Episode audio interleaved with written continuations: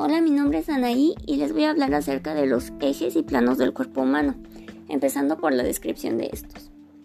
El plano frontal es aquel que divide nuestro cuerpo en la parte de mitad antero-posterior. Por otra parte está el plano sagital, el cual divide a nuestro cuerpo en la parte de mitad derecha e izquierda.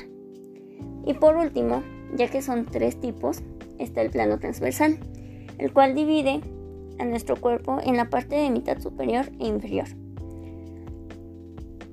A continuación les voy a decir qué eje corresponde a cada plano.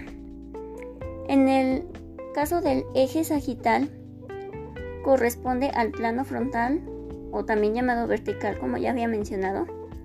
Por otra parte está el eje horizontal que corresponde al plano sagital.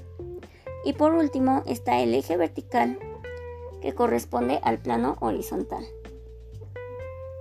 Además de eso, les voy a comentar qué movimientos se llevan a cabo en cada plano con su respecto eje.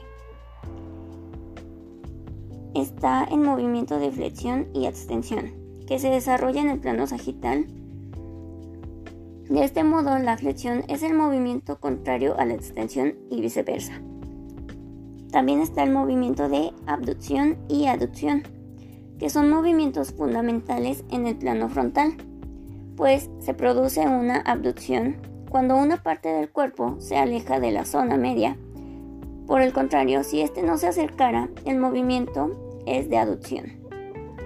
También tenemos el movimiento de rotación, el cual se produce en el plano horizontal cuando un elemento se aleja de la zona media, rotando lateralmente. A esto se le llama rotación externa. Y por último, está el movimiento de circunducción. Este movimiento realiza una combinación de más de un movimiento de los anteriores vistos, por lo que no se conoce como fundamental en nuestras articulaciones. Pues es todo. Les agradezco que hayan escuchado